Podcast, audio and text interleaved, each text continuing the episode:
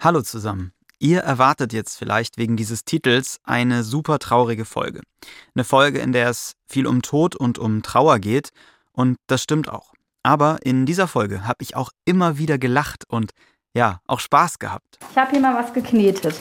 Was könnte das denn sein? Ich muss das gerade noch mal richtig herrichten. Ein Kürbis? Nee, nee. Hat mit der Mama und mit dem Krebs zu tun. Wo sitzt denn der Krebs von der Mama? In, in der Fleisch? Im Fleisch, ja. Und wo an welcher Körperstelle? In der Brust? Genau, in der Brust. Das hier soll eine Brust sein. Es geht um einen Ort, der erstmal traurig klingt, der aber manchmal das genaue Gegenteil davon ist.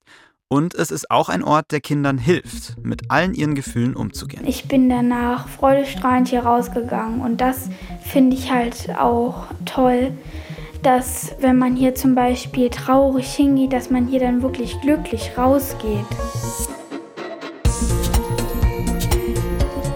Ich bin Frank und in dieser Folge besuche ich den Verein Papillon. Dort können Eltern, die an Krebs erkrankt sind, ihre Kinder begleiten lassen. Sie lernen dort, was Krebs überhaupt ist, können sich mit anderen über ihre Probleme aussprechen und werden auch darauf vorbereitet, dass Mama oder Papa vielleicht bald sterben. Ich bin dorthin gefahren mit einer großen Frage im Kopf. Wie kann man Kindern so etwas Schreckliches beibringen? Das ist die Frage. Ein Podcast von Funk. So, Papillon. Hier sind wir richtig. Da werde ich mal kurz klingeln. Hallo. Ich bin Frank.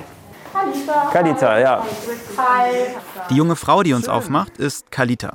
Und die trägt eine Jeans, Sneakers, ein gestreiftes Shirt und eine dunkle Brille. Ihre blonden Haare sind zu einem Halfband zusammengesteckt. Kalita ist so ein Typ Mensch, die ich mir gut als Bedienung in einem Café oder in einer Bar vorstellen kann. Sie ist super locker, offen und sympathisch.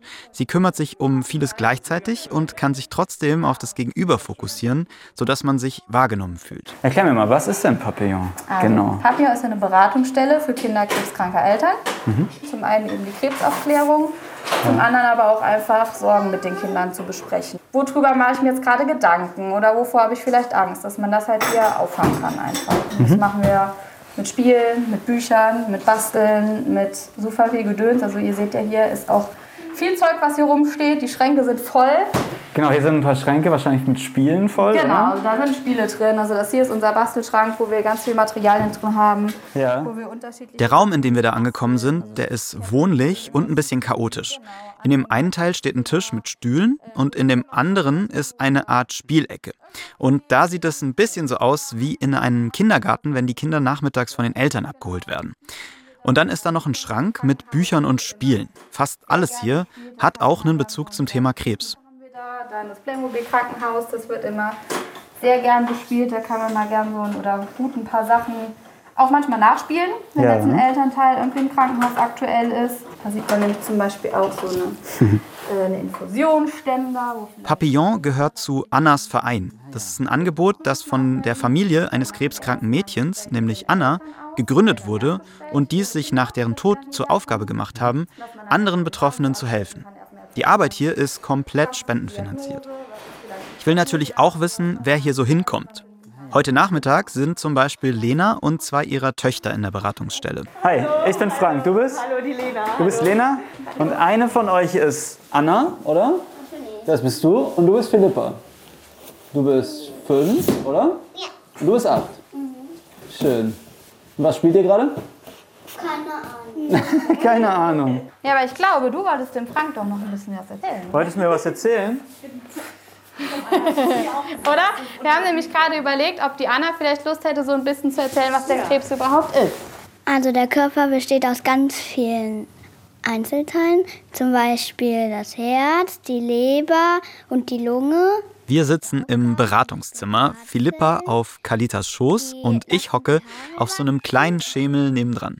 Es gibt Krebszellen, das sind kranke Zellen und die stören die anderen Zellen bei der Arbeit und sie werden dann und die können und die ähm, werden ganz schnell ganz viele und wenn die ganz viele werden, dann ist das irgendwann ein Tumor und die Krebszellen, also der Tumor, der macht dann den Körper ganz krank und man kann mit der Chemotherapie dann den Krebs, den Tumor dann besiegen. Und hast du das hier gelernt? Mhm. Wir haben auch ganz viele Bücher gelesen. Mhm. Und hat es dir geholfen? Ja. Was würdest du sagen, hast du dabei so gelernt? Also ich habe gelernt, was Krebs überhaupt ist. Und war das wichtig für dich, das zu verstehen? Mhm. Warum? Weil sonst wüsste ich ja überhaupt gar nicht, was überhaupt da los ist, was überhaupt passiert. Mhm. Und hast du manchmal Angst vor dem Krebs? Mhm. Mhm. Ich wusste ja auch direkt, dass Mama auf jeden Fall wieder gesund wird. Ich bin überrascht, wie gut die Kinder über diese Erkrankung Bescheid wissen. Aber das war vermutlich nicht immer so. Lena, ich würde mich gerne mit dir mal alleine unterhalten. Dann stellen wir nämlich Anna und Philippa überhaupt nicht. Dann könnt ihr ein bisschen weiterspielen. Ja. ja. Bevor ich noch mehr Zeit mit Anna und Philippa verbringe, gehe ich jetzt erstmal mit Lena raus in den Garten, weil ich von ihr wissen will, wie sie ihren Kindern von ihrem Brustkrebs erzählt hat. Kannst vielleicht einfach da vorne auf dieses Holzding. Draußen war ganz schön was los, deswegen nicht wundern, wenn ihr manchmal spielende Kinder oder den Wind hört. Lena ist klein, sie hat ein lila Tuch um den Kopf gebunden und lacht von Anfang an sehr viel. Sie wirkt auf mich wie eine Mama, die für jeden Spaß zu haben ist. Was war denn für dich so die Frage deiner Kinder zur Erkrankung, die dich am meisten überrascht hat? Eigentlich hat mich ähm, nichts überrascht. Also das Erste, was meine Kinder gesagt haben, Mama, wirst du wieder gesund? Das war eigentlich so die zentrale Frage. Aber gleichzeitig ist es eigentlich gar nicht so eine einfache Frage, oder? Nein, nee, auf keinen Fall. Nee. Wir sitzen in einer Wiese voller Gänseblümchen. Lena erzählt mir, dass sie eines Tages eine Verhärtung in der Brust gespürt hat. Und im Brustzentrum wird ihr daraufhin Gewebe entnommen und untersucht. Ihre Kinder wissen in der Zeit schon, dass ihre Mutter auf ein wichtiges Ergebnis wartet. Was genau, wissen sie aber noch nicht. Das war für mich in dem Moment einfach das Natürlichste, dass ich ähm, die Gefühle, die ich gerade habe, auch direkt an meine Kinder weitergebe. Also, und mhm. das war in dem Moment natürlich dann die Unsicherheit und schon auch Sorgen. Aber es war für mich ganz normal, dass ich diese Gefühle eben auch mit meinen Kindern teile, so wie ich sonst halt auch Freude und Glück mit meinen Kindern teile. Zehn Tage muss Lena warten, dann hat sie den Besprechungstermin im Krankenhaus. Da bin ich dann auch erstmal alleine rein. Wegen äh, der Corona-Situation war das auch erstmal gar nicht anders möglich. Über die Tage habe ich mir natürlich trotzdem noch mal Mut eingeredet, sage ich mal. Es hätten trotzdem noch viele Dinge, andere Dinge sein können. Und die Tage waren natürlich richtig schlimm für mich. Extrem angespannt und richtig ängstlich war ich. Und so bin ich auch da rein und ja, und dann wurde mir eigentlich auch dann ganz schnell und schmerzlos dann auch gesagt, dass es sich leider doch um Brustkrebs handelt. Und zwar um einen sehr aggressiven. Hm. Ja. Kannst du dich noch an das erinnern, was du in dem Moment gedacht hast oder was du da gefühlt hast? Es hat mir tatsächlich direkt den Boden unter den Füßen genommen. Es hat sich angefühlt, als wäre ich in einem Karussell. Also ich konnte auch nichts mehr sehen um mich herum oder alles verschwommen. Ich war auf einmal wie in einem Tunnel. Ich habe nur noch mein Herz schlagen gehört. Und ich hatte tatsächlich das erste Mal in meinem Leben Angst um mein Leben. Ich habe auch direkt gedacht, okay, was mache ich mit meinen Kindern? Was mache ich mit meinem Mann?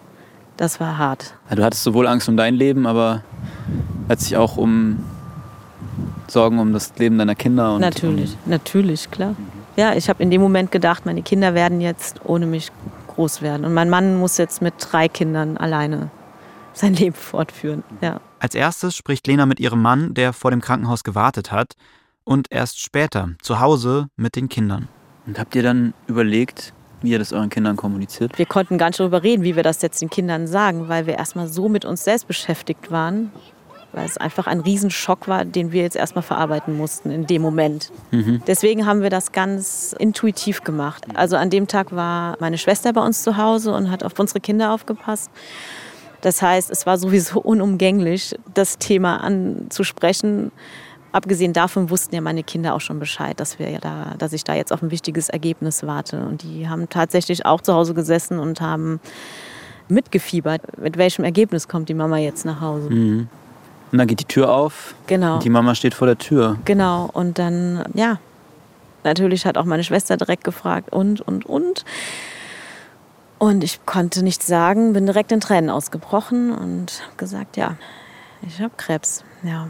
Und dann haben wir erstmal alle geweint. Ja. Ich bin meiner Schwester in die Arme gefallen, die Kinder sind mir in die Arme gefallen, dann bin ich den Kindern in die Arme gefallen. Und wir haben erstmal alle geweint. Ja.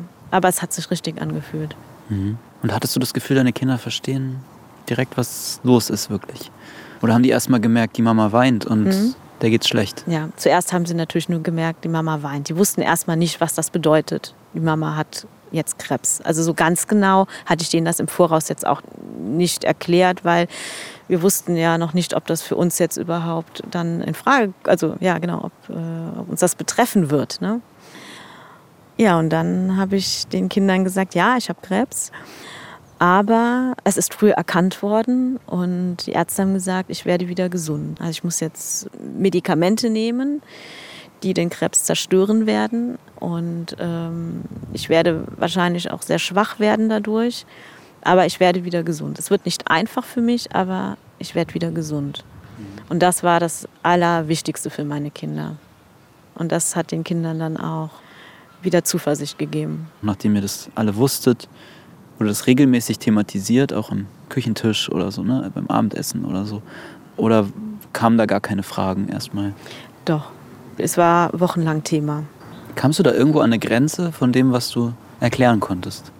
Genau, irgendwann kam ich dann an eine Grenze, weil ich gemerkt habe, dass ich ganz viel auch mit mir selbst noch bearbeiten muss. Mhm. Ja, also die Diagnose, mein altes Leben, von dem ich mich jetzt verabschieden musste, das neue, herausfordernde Leben, das jetzt mir bevorsteht. Das sind alles Dinge gewesen, die haben Raum gebraucht. Und ich habe dann irgendwann gemerkt, dass ich meinen Kindern dann mit ihren ganzen Fragen und Sorgen nicht mehr gerecht werden konnte, weil ich einfach die Kraft nicht mehr hatte das war dann auch der Zeitpunkt, wo ich mir dann die Hilfe hier bei Papillon gesucht habe. Ich finde, das klingt total nachvollziehbar. In so einer Situation hat eine Person ja selbst viele Ängste vor einer ungewissen Zukunft, ist mit dem eigenen Körper beschäftigt und muss vieles ja selbst erstmal verarbeiten. Und ich kann mir vorstellen, dass es dann besonders schwierig ist, auch auf die Kinder so einzugehen, dass man das Gefühl hat, sie mit ihren Gedanken, Ängsten und Sorgen auffangen zu können. Bei Papillon wird Eltern diese Aufgabe ein Stück weit abgenommen oder zumindest werden sie dabei unterstützt. Und ich darf jetzt gleich direkt erleben, wie diese Unterstützung aussieht. Ich habe eigentlich noch was Cooles vorbereitet. Ihr habt ja eben gefragt, was da noch so auf dem Tisch steht, gell? Guckt mal hier. Ich habe hier mal was geknetet. Aus einer Plastikschale holt Kalita jetzt einen beigen, halbrunden Knetball heraus. In der Mitte ist ein brauner, spitzer Fleck. Warte, warte, warte, warte, stopp, bevor, bevor du es zerquetscht. Was könnte das denn sein? Ich muss das gerade noch mal richtig herrichten. Ein Kürbis? Nee, nee. Hat mit der Mama und mit dem Krebs zu tun. Wo sitzt denn der Krebs von der Mama? In, in der Fleisch. Im Fleisch, ja. Und wo an welcher Körperstelle? Im Kopf. In der Brust. Genau, in der Brust. Das hier soll eine Brust sein. so, passt mal auf. Da habe ich auch ein paar, nee, nicht, nicht kaputt machen. Ich habe hier da so ein paar Krebszellen in die Brust reingesetzt. Jetzt könnt ihr mal ganz, ja, könnt mal ganz vorsichtig, ohne dass ihr das Ganze zerdrückt, könnt ihr mal gucken, ob ihr die fühlen ich könnt. Einen. Ah, hast du gefunden? Ja, hier. Darf ich auch? Ja, fühl mal. Nein, ich will auch. Hier. Lass die Philippa mal fühlen. Ja. Genau, da haben sich so Krebszellen versteckt. Und jetzt können wir mal gucken, wie das ist. Bei der Mama sind da ja schon ein paar Krebszellen durch die Chemotherapie kaputt gegangen. Ne? Mhm. Können wir schon mal ein paar rausholen. Ja, jetzt ist aber das Problem, dass manchmal mit der Chemotherapie die nicht alle kaputt gehen, die ganzen Zellen. Ne? Weil guck mal, siehst du, hier hat sich jetzt da so ein Steinchen, so eine Krebszelle, bis da tief reingewurstelt. Ja. Was kann man denn dann machen? Mhm. Wisst ihr noch, was da bei der Mama noch ansteht? Eine Operation und die Bestrahlung. Genau, da gibt es nämlich noch eine Operation. Da kann man nämlich dann die restlichen Krebszellen rausholen. Dann macht, sollen wir mal gucken, wie das dann vielleicht aussehen könnte, ja. wenn man das rausoperieren würde. Nimmt die mal. Dann gucke ich mal, ob wir ein bisschen OP-Werkzeug finden. Ja. Ja? Okay. so, eine OP-Haube für Frau Dr. Römer. Die sind ein bisschen groß. Die Handschuhe? Bisschen, ja, ein bisschen. Äh. Schau mal, da gibt es eine OP-Haube. Kannst du mir ein bisschen helfen? Brauchen wir noch eine OP-Kittel? Ja. Okay. Oh, toll. Soll ich dir mal die Haube aufziehen? Ja. Genau, das ist eine gute Idee. Sehr professionell. Hm. So. Hände desinfiziert, ja? Alles fresh? Ja. Gut. Wo ist unser Patient? Ein Messer. Ein Messer. Guck mal, hier sowas? Ja. So, das heißt, da müssen wir jetzt da die Krebszellen mal rausoperieren. Guck mal, ob du das hinkriegst. Mit einem guten Schnitt. So. Hier ist der OP-Tisch. Beide Mädchen liegen jetzt auf dem Boden und starren hochkonzentriert auf den Ball Knete zwischen ihnen. Ah, okay, guck mal, die Philippa assistiert. Die hält die Wunde so ein bisschen auf. So, wo verstecken die sich denn? Da ist eine. Du darfst die Haut doch nicht wegrauen. Ja, man muss das nachher wieder gut zunähen, ne? Ja. Da ist auch noch eine, jawohl. Da haben sich noch ein paar versteckt, ne? Sind noch nicht alle kaputt gegangen durch die Chemo. Die Krebszellen sind übrigens kleine goldene Kügelchen aus Plastik. Und die holen Philippa und Anna gerade aus der Knetbrust mit einem Kunststoffskalpell. Mehr oder weniger sanft und behutsam. Komm schon. Ja, wir müssen das ein bisschen ordentlicher machen, Mädels. Oh, weil ihr habt gleich ordentlich was zuzuziehen. Warte, warte, warte mal. Das ist eine große Wunde geworden. Wir machen gerade eine Operation Ruhe. Okay, wir dürfen nicht stören. Stimmt, ihr müsst euch konzentrieren für die OP. Habt ihr recht. Ja, im OP bitte Ruhe. Wir müssen echt viel Haut abreißen. Oh je, oh je. Und wir müssen noch mal kurz zunähen. Ich glaube auch. Wir sind an der falschen Stelle. Oh nein. Mama wissen die ganz genau, wo die schneiden müssen, ne? Mama, wo ist denn der? Bei 4 Uhr. Hier. Oh je. Was so einen plastischen Chirurgen. Da ist nix. Du hast uns angelogen. Hast du das schon rausgenommen? Ich wollte gerade sagen, ihr habt die eben doch schon ganz gut rausge... Fetzt. Vielleicht sind die ja schon. Vielleicht sind Oh, kannst du noch mal reinmachen? Kannst du noch mal? Ich war in diesem Moment total überrascht, wie viel wir da zusammen gelacht haben. Das hätte ich vor meinem Besuch ehrlicherweise nicht erwartet. Ich fand das total schön. Die Kinder lernen hier wirklich spielerisch und dürfen alle Fragen stellen, die sie haben. Und dabei sind alle Gefühle okay. Was mich beschäftigt hat, wie gehen Kinder damit um, wenn die Ärzte und Ärztinnen keine so gute Prognose stellen? Und wie trauern Kinder, wenn sie einen Elternteil verloren haben? Um das rauszufinden, habe ich mich am nächsten Tag mit Joanne genau darüber unterhalten. Sie ist elf und ihr Vater ist vor knapp vier Jahren an einem Hirntumor gestorben. Davor wollte ich aber von Kalita noch eine Einordnung, wie sie die Gefühle der Kinder wahrnimmt. Immerhin erlebt sie das ja jeden Tag mit den Kindern. Wie sehr kann man denn Kinder mit einbeziehen in einen Prozess, dass die Eltern schwer krank sind, vielleicht sogar sterben? Und inwiefern muss man sie davor schützen? Also wir sind immer wirklich für mit einbeziehen und das kann man in ganz, ganz vielen Bereichen. Also dass man so wirklich diese Hemmschwelle ganz schnell bei den Kindern abbaut, weil es schon so ist, dass die in der Regel auch so ein natürliches Interesse an allem haben. Also Kids sind eigentlich wie so ein Schwamm, ne? die wollen ganz viel wissen und interessieren sich für voll vieles. Und das ist bei denen noch nicht, also oft noch nicht so emotional behaftet. Gibt es Momente, in denen man vielleicht Kinder überfordert mit Informationen oder ihnen zu viel zumutet? Klar, also wir empfehlen schon, dass man das wirklich Step by Step mit den Kindern macht. Ne? Also altersentsprechend auch. Also ich kann jetzt nicht irgendwie einem fünfjährigen Kind die ganze Krankheitsgeschichte auf einmal erzählen und schmetter dem jetzt super viele Sachen an den Kopf und das kann das noch gar nicht verarbeiten. Also das Wichtigste ist tatsächlich, dass man das so ein bisschen Stück für Stück in kleinen Dosen macht und dass die Kinder auch selber entscheiden können, wann es ihnen jetzt zu viel ist. Ne? Also wir haben ganz oft die Situation, wenn die Eltern dann mit den Kindern sprechen oder auch erklären, dass jetzt jemand Krebs hat, dass die Kinder sich dann umdrehen und sagen, ja cool, kann ich jetzt spielen gehen? Und die Eltern denken, hä, Moment, der hat jetzt gerade gar nicht verstanden, was ich dem da erzählt habe. Aber dass das tatsächlich so ein ganz normaler Prozess ist, weil so das kindliche Gehirn dann irgendwann abschaltet und sagt, okay, bis dahin kann ich das irgendwie ansatzweise verarbeiten und verstehe ich und irgendwann ist halt voll und dann geht halt nichts mehr. Und das ist so ein bisschen so wie so ein natürlicher Mechanismus, der ganz normal und der eigentlich super ist, den ich als Erwachsene vielleicht manchmal auch gerne noch hätte. Also man kann die natürlich überladen mit Infos. Ich habe eine Podcast-Folge gemacht mit einem Mitarbeiter des Kriseninterventionsdienstes und er hat mir erzählt, dass Kinder da manchmal eine Reaktion zeigen, die ja für Erwachsene schwierig zu deuten ist, nämlich dass sie dann irgendwas sagen, was eigentlich unpassend ist. Also so, dein Geschwister ist jetzt gestorben und sie sagen, kriege ich dann das Zimmer? Ja. Also so etwas, was für Erwachsene eigentlich ein No-Go ist, Ja. aber für Kinder in dem Moment irgendwie analogische Schlüsse ziehen. Ja, ne? genau. Ist das für euch manchmal auch irgendwie herausfordernd, wenn die Kinder hier mit der Trauer so einen ganz speziellen Umgang haben? Ja, tatsächlich. Also da sind wir auch nicht gefeit vor. Also ich habe das zum Beispiel auch oft, oder wenn die äh, Familien oder die Kinder das erste Mal kommen, nachdem dann ein Elternteil verstorben ist, gerade die Kleinen, die latschen dann hier rein, stehen im Beratungsraum und ich komme gerade mit und sage, hey, wollt ihr was trinken oder so? Und der erste Satz ist, meine Mama ist gestorben, weil die hat Krebs. Und ne, das ist für uns dann auch so, obwohl das unser Beratungsalltag ist, dass wir sagen, äh, okay, ja. Also das ist dann auch erstmal so, wo wir uns kurz sortieren müssen. Aber das ist ähm, das macht die Arbeit dann auch trotz dann dieser schweren Thematik dann trotzdem auch immer wieder leicht, weil das bringt einen dann doch zum Lachen und das darf dann auch so sein, ne? weil das ist einfach so ein logischer Gedankengang, den das Kind in dem Moment hat.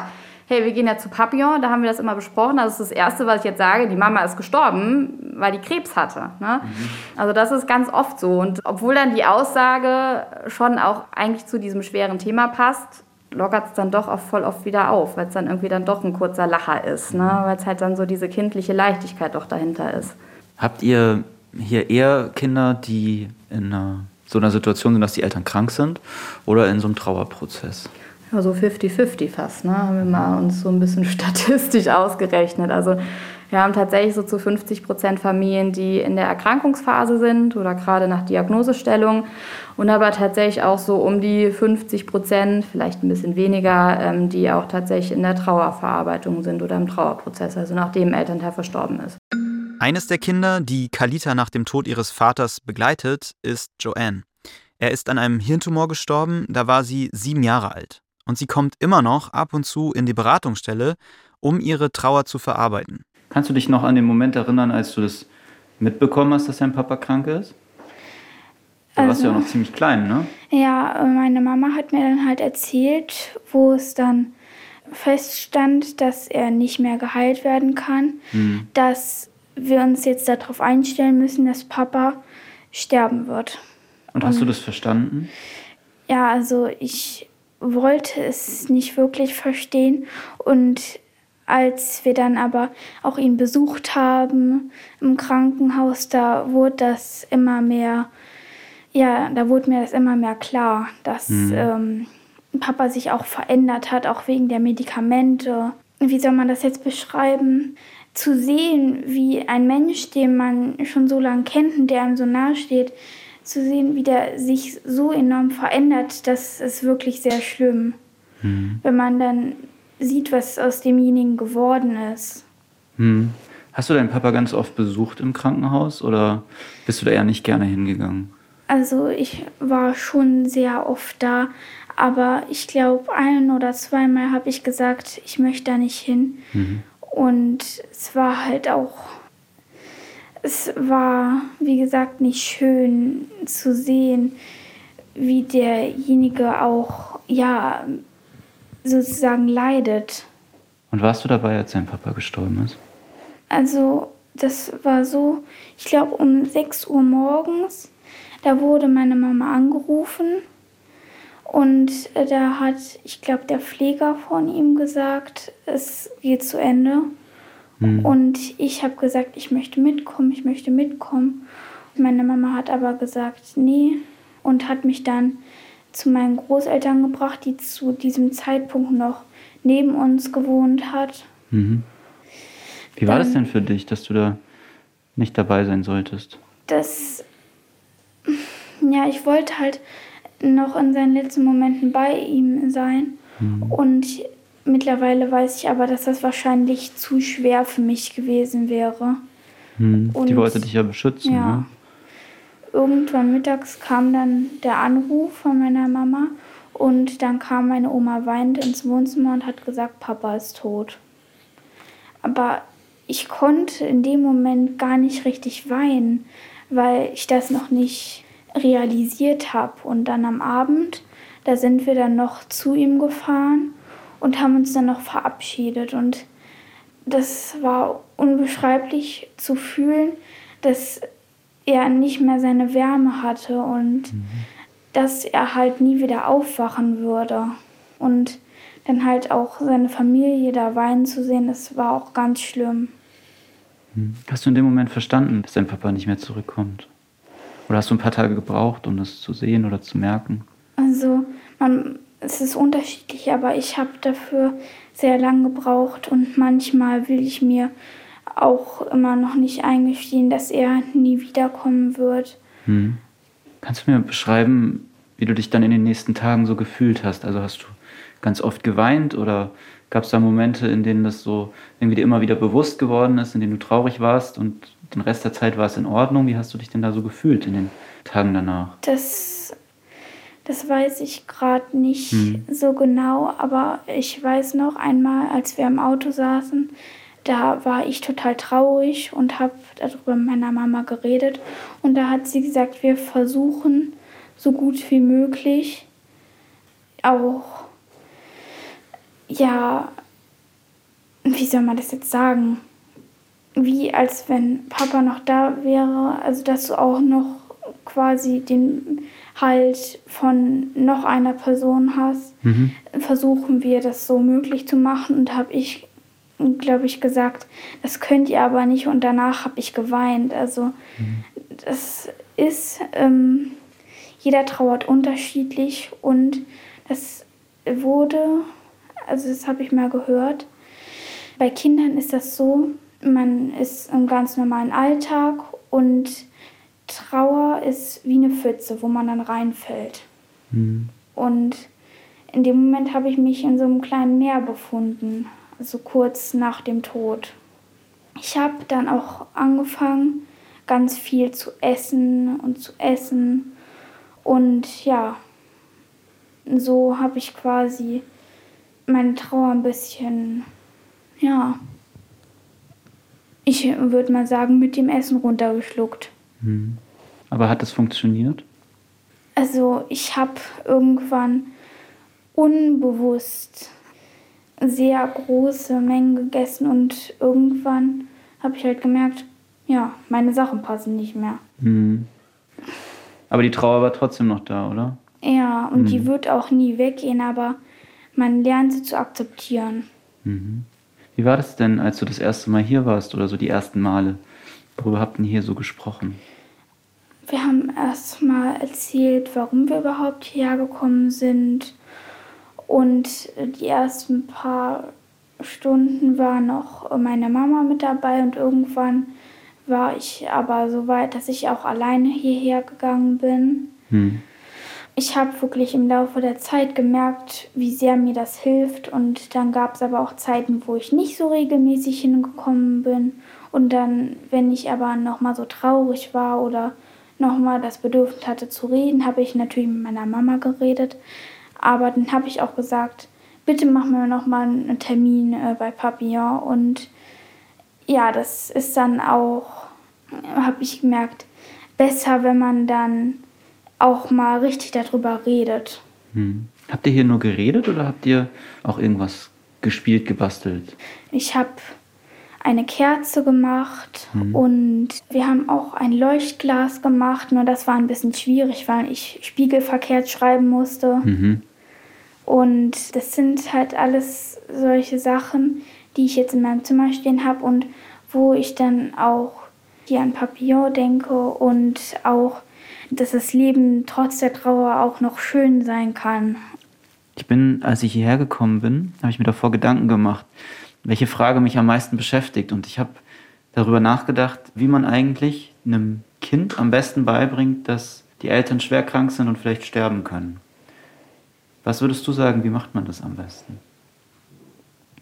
Ich würde sagen, es gibt keine beste Art, jemandem beizubringen, dass Mama oder Papa sterben wird oder jetzt auch die Großeltern oder Tante.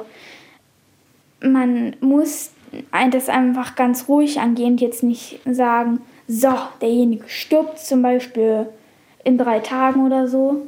Aber man kann ja nie sagen, wann eine Person stirbt. Irgendwann ist das wie bei Lebensmitteln, das Ablaufdatum ist erreicht. Ich glaube auch, dass er immer noch an meiner Seite ist, nur man kann ihn halt nicht mehr sehen. Und ich habe auch schon die Erfahrung gemacht, dass obwohl ich alleine war, dass ich das Gefühl hatte, dass mir zum Beispiel jemand eine Hand auf die Schulter legt. Und das gibt einem halt dann auch ein schönes Gefühl dass man weiß, dass die Person trotzdem noch bei einem ist. Mhm. Wenn man hier an diesen Ort denkt, an diese Zimmer hier, dann ist das ja erstmal etwas, man denkt, hier wird ganz viel besprochen, was richtig traurig ist. Aber ist das für dich ein Ort, den du eher mit negativen Gefühlen, mit Trauer verbindest oder eher mit etwas Positivem? Das ist wirklich ein fröhlicher Ort, weil hier wird ja nicht nur über Trauer geredet. Hier werden ja auch Ausflüge gemacht. Und diese ganzen Sachen, die helfen einem ja wirklich. Mhm. Und ich kann mir vorstellen, dass die Leute jetzt denken würden, wenn sie jetzt davon hören, ach, das ist bestimmt so ein richtig trauriger Ort. Aber meist sind das ja auch alles Vorurteile. Und wenn man aber sich die Sachen mal genauer anguckt, dann sieht man, dass das was ganz anderes ist und dass es wirklich schön ist. Mhm. Danke, dass du mir das alles erzählt hast. Ja, das war jetzt auch ähm, mal gut, das nochmal alles zu erzählen. Ja? Ehrlich gesagt. Ja. Warum? Weil man dann nochmal darüber nachdenkt, wie schön die Zeit mit demjenigen eigentlich war. Ich habe mich nach diesem Besuch bei Papillon mit einigen Menschen in meinem Freundeskreis unterhalten, die als Kind oder junge Erwachsene einen Elternteil durch eine Krebserkrankung verloren haben. Und viele davon haben mir etwas Ähnliches gesagt, nämlich, dass sie sich damals genau so eine Ansprechpartnerin wie Kalita gewünscht hätten. Dass sie zum Teil das Gefühl hatten, nicht immer offen mit ihren Eltern und ihrem Umfeld über ihre Gefühle, ihre Ängste und Trauer sprechen zu können. Dass sie stark sein wollten, um der Familie nicht zusätzlich eine Last zu sein. Und dabei haben sie ihre eigenen Bedürfnisse hinten angestellt. Mich haben die Menschen, die ich an diesen beiden Tagen kennenlernen durfte, tief beeindruckt. Die Kinder und Eltern, wie sie mit dieser schwierigen Situation versuchen, ihren Umgang zu finden, aber natürlich auch Kalita, die genau dabei helfen möchte. Ich würde mir wünschen, dass jedes Kind, dessen Mutter, Vater oder andere wichtige Bezugsperson unter einer schweren Erkrankung leidet oder in einer anderen Art Krise steckt, die Chance bekommt, mit jemandem darüber zu sprechen, mal alles rauslassen zu dürfen. Denn ich bin fest davon überzeugt, dass es wichtig ist, diese Gefühle sortieren zu können und dass man versteht, dass man da nicht alleine durch muss. Was würdest du sagen, hat dir in all der Zeit denn am meisten geholfen, damit umzugehen? Irgendwann konnte ich von dem Gedanken loslassen, dass ich nicht genug Zeit mit ihm verbracht habe. Ich war noch klein, ich konnte das nicht wirklich, ja, ich war dazu nicht wirklich imstande jetzt zu sagen, ach, können wir nicht mal öfter was unternehmen oder so. Und ich finde es ehrlich gesagt ein bisschen doof, dass man im Leben erst etwas verlieren muss, um zu lernen, was wirklich wichtig ist. Mhm. Ja. Ich kenne das ein bisschen von meinen Großeltern, dass ich, die sind eigentlich gestorben, als ich noch ziemlich klein war und ich merke jetzt, dass ich mich über ganz viele Dinge mit denen gerne unterhalten hätte. Dass das total spannend gewesen wäre und das ärgert mich irgendwie, aber ich muss ja auch sehen, dass ich das damals noch gar nicht alles wissen konnte, was ich die fragen wollte. Ne? Ja, das, das fällt aber ein bisschen schwer das ist halt das, was man dann im Nachhinein merkt. Aber es wird besser. Und wenn ich zum Beispiel heute auf eine Person treffen würde, die ganz traurig ist, dann könnte ich der auch helfen. Und darüber bin ich halt auch froh, dass ich wenigstens den anderen Leuten helfen kann, wenn es denen schlecht geht. Was würdest du denen sagen? Also wenn zum Beispiel jetzt eine Freundin von mir einen Angehörigen verloren hätte, dann würde ich denen einfach sagen, du lernst damit zu leben, aber das heißt nicht, dass man nicht weinen darf. Weil das ist ganz wichtig, dass man dann nicht denkt, ich darf jetzt nicht weinen. Es ist auch mal gut, ich sag mal, Dampf abzulassen. Ja, aber man sollte halt nicht die Trauer das ganze Leben entscheiden lassen.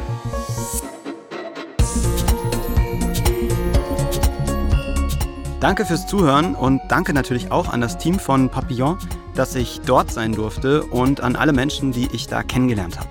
Wir haben in unserer Folge ja mit Lena gesprochen und sie hat eine sehr gute Prognose. Die Ärzte hoffen, dass sie bald wieder ganz gesund ist. Mein Kollege Ruslan vom Format Eltern ohne Filter, der hat mit Marcel gesprochen. Bei Marcel ist die Prognose deutlich schlechter als bei Lena. Marcel hat Krebs, an dem er ziemlich sicher sterben wird. Wann genau, weiß er aber nicht. Er hat einen dreijährigen Sohn. Das Gespräch, dass er sterben wird, hat er mit seinem Sohn noch nicht geführt. Das muss er noch machen.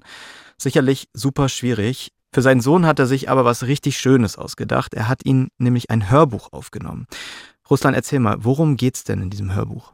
Ja, das Hörbuch ist ganze 15 Stunden lang. Mhm. Ähm, und in dem Hörbuch nimmt Marcel irgendwie nochmal Abschied von seinem Sohn. Aber er sagt jetzt nicht 15 Stunden lang Tschüss, sondern er erzählt aus seinem Leben. Geschichten, Anekdoten wie ein Tagebuch. aus dem Alter. Im Grunde wie ein Tagebuch. 38 Jahre auf 15 Stunden ist ein bisschen kurz, aber irgendwann musste er halt aufhören, hat er gesagt. Im Grunde ist es so eine Erzählung, die immer ein bisschen Moral mit drin hat.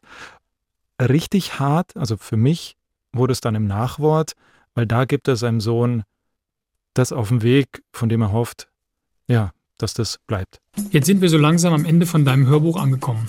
Es hat mir total viel Spaß gemacht, die vielen Geschichten für dich zu erzählen und aufzunehmen. Es war auch schön, so viele Erinnerungen durch die Erzählung wieder aufleben zu lassen. Hoffentlich macht es dir viel Freude, meine Geschichten anzuhören und ein wenig mehr über deinen Papa zu erfahren. Ich habe mich immer als jemanden gesehen, der verantwortungsbewusst und mutig, ungeduldig und stets neugierig ist. Vor allem aber bin ich ein Mensch, der sehr gerne lacht und andere zum Lachen bringt. Freude und Glücklichsein sind für einen alleine wenig wert. Wut und Trauer hingegen können auch mal zu viel für einen alleine werden. Darum versuche deine Freude und dein Glück zu teilen und schrecke nicht davor zurück, um Hilfe zu fragen, wenn du das Gefühl hast, dass Wut und Trauer zu viel werden. Das ist äh, eine total schöne Idee, finde ich. Ähm, aber gleichzeitig denkt man ja immer drüber nach, warum er das tut, ne? Also warum er dieses Hörbuch erzählt und dass das ein ziemlich einen traurigen Grund hat eigentlich. Was hat dir denn Marcel erzählt, wovor er eigentlich Angst hat, wenn er an dieses Gespräch denkt mit seinem Sohn, das ihm überhaupt mal zu erzählen?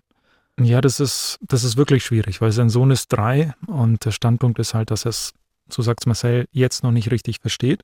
Mhm. Marcel selber weiß aber auch nicht mehr, wie lange er noch lebt. Monate, wenige Jahre oder so.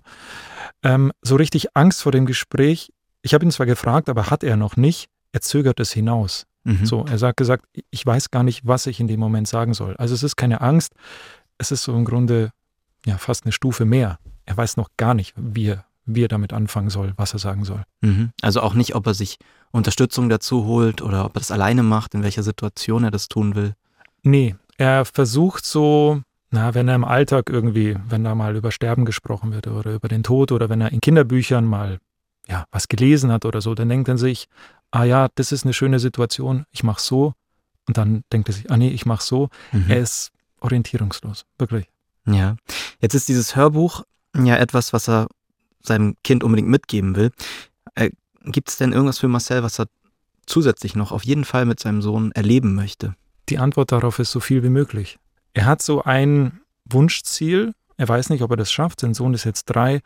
Er wird noch gern die Einschulung miterleben wichtiger Schritt im Leben. Danke für diesen Einblick. Ich werde mir auf jeden Fall die Folge anhören und das solltet ihr auch machen bei Eltern ohne Filter. Den Link dazu packen wir euch in die Show Notes.